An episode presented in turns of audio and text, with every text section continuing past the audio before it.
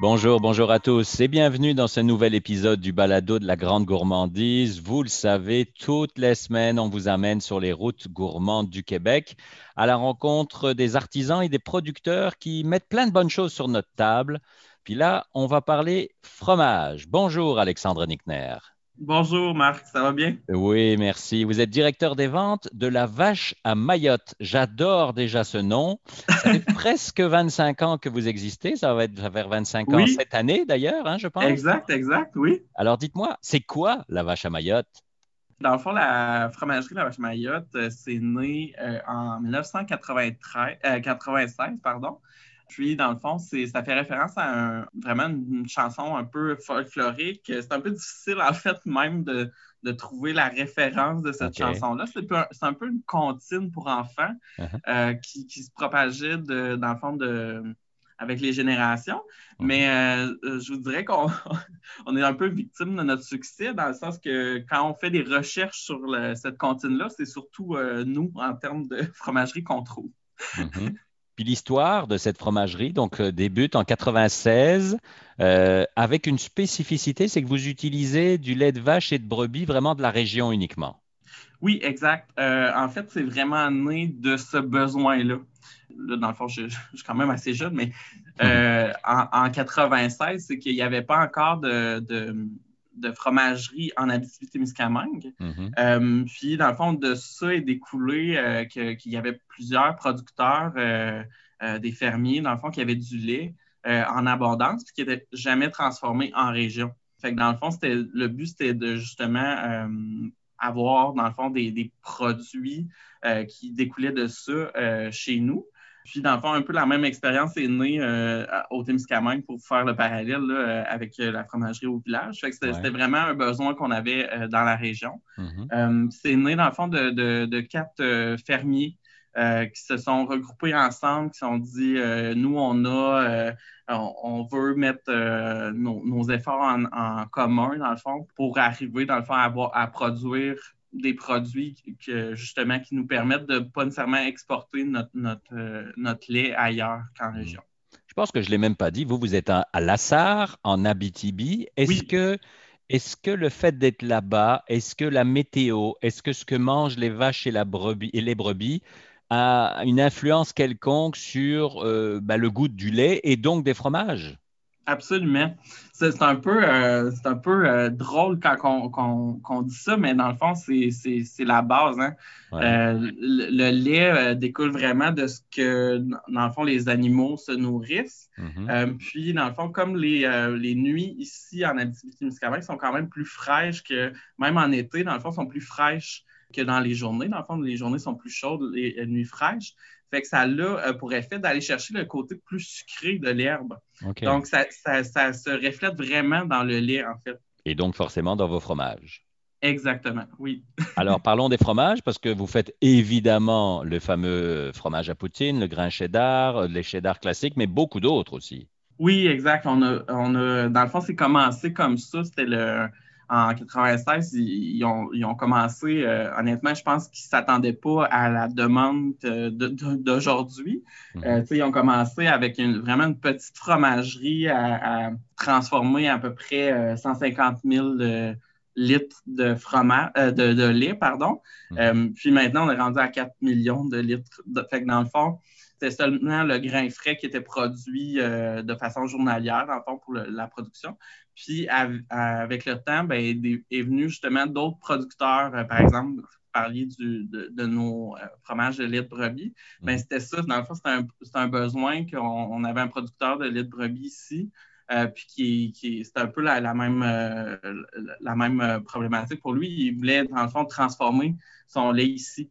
Euh, puis de ça est découlé un de nos euh, fromages les plus connus de spécialité, c'est euh, l'Allegretto, en fond. C'est un fromage de type parmesan qui a gagné énormément de prix, le mm-hmm. British Empire Cheese Show, plusieurs prix Caseus, exact.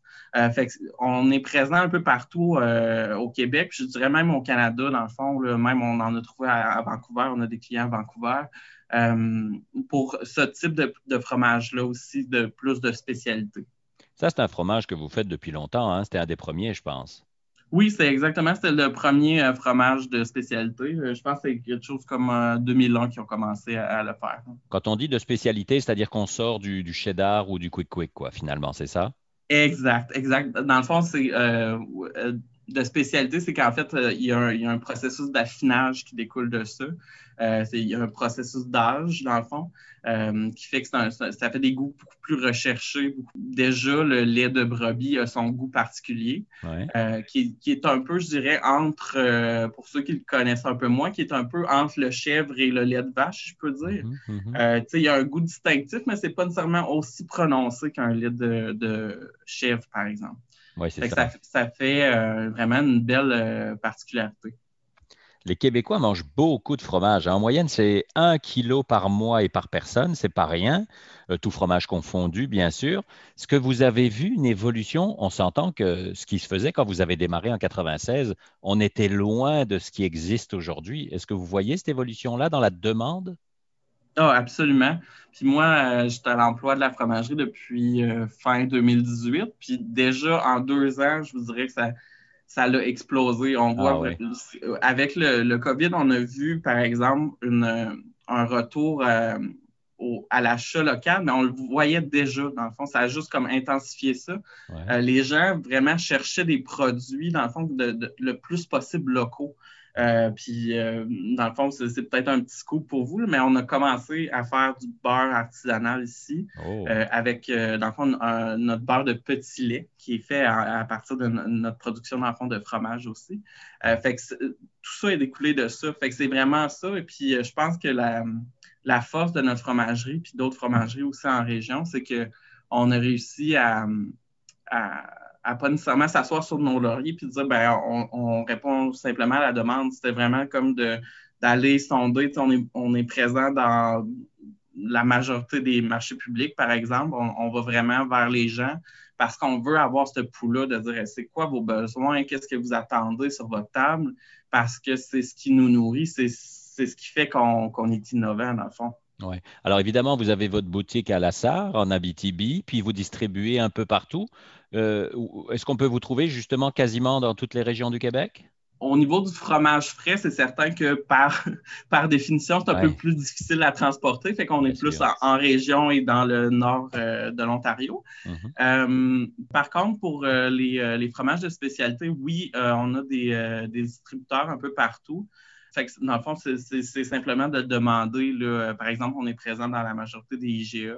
Fait que mhm. c'est simplement de le demander s'ils ne sont pas présents. Mais par exemple, l'allegretto, euh, le fredondaine, le bâtisseur, c'est nos fromages qui sont le plus répandus un peu partout au Québec. Est-ce que la pandémie a eu quelque chose de positif et de négatif chez vous? Comment vous avez dû vous organiser ces derniers mois? Euh, c'est une très bonne question. Euh, en fait, euh, ça a été vraiment positif et vraiment négatif à la fois. Dans le fond, moi, je vois toujours le, bon point de vue. C'est qu'on a eu des choix un peu plus difficiles à dire.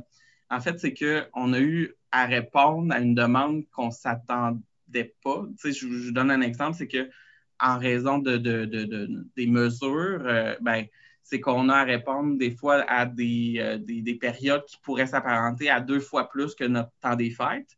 Et euh, la semaine suivante, ben, c'est totalement l'inverse. On a des. Euh, fait que dans le fond, c'est des. Il n'y a pas nécessairement de cycle. Fait que on est vraiment dans l'adaptation au jour le jour presque.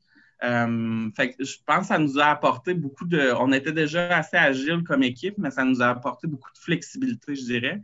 Puis à travers ça, ben, on, était déjà en processus, par exemple, d'innover avec certains produits. On a sorti un autre euh, fromage de spécialité de l'année dernière, un, cheddar vieilli, mhm. euh, qui s'appelle le rustique. Fait que dans le fond, ça nous a permis justement de. On était présent dans les marchés publics aussi, de garder le contact avec les gens, puis de justement en profiter de, de toute cette période-là, de dire ben, comment on se positionne pour le futur. Dans le fond, on, a, on a, pris le temps, par exemple, de faire une boutique en ligne. Euh, mm-hmm. C'était quelque chose qui était quand même assez difficile parce qu'on a déjà notre euh, réseau de distribution. ça. Euh, ça a apporté plusieurs défis que les gens ne voient pas nécessairement. nous, on produit presque 24 heures sur 24 parce qu'on a notre, notre production de, de, fromage frais qui se fait comme de nuit. Euh, fait que ça apporte des défis euh, logistiques, euh, des défis à, plein de niveaux, mais ça, a été positif parce qu'on a vraiment notre équipe, s'est vraiment euh, retroussé les manches, puis on, je pense qu'on a bien passé à travers ça, justement.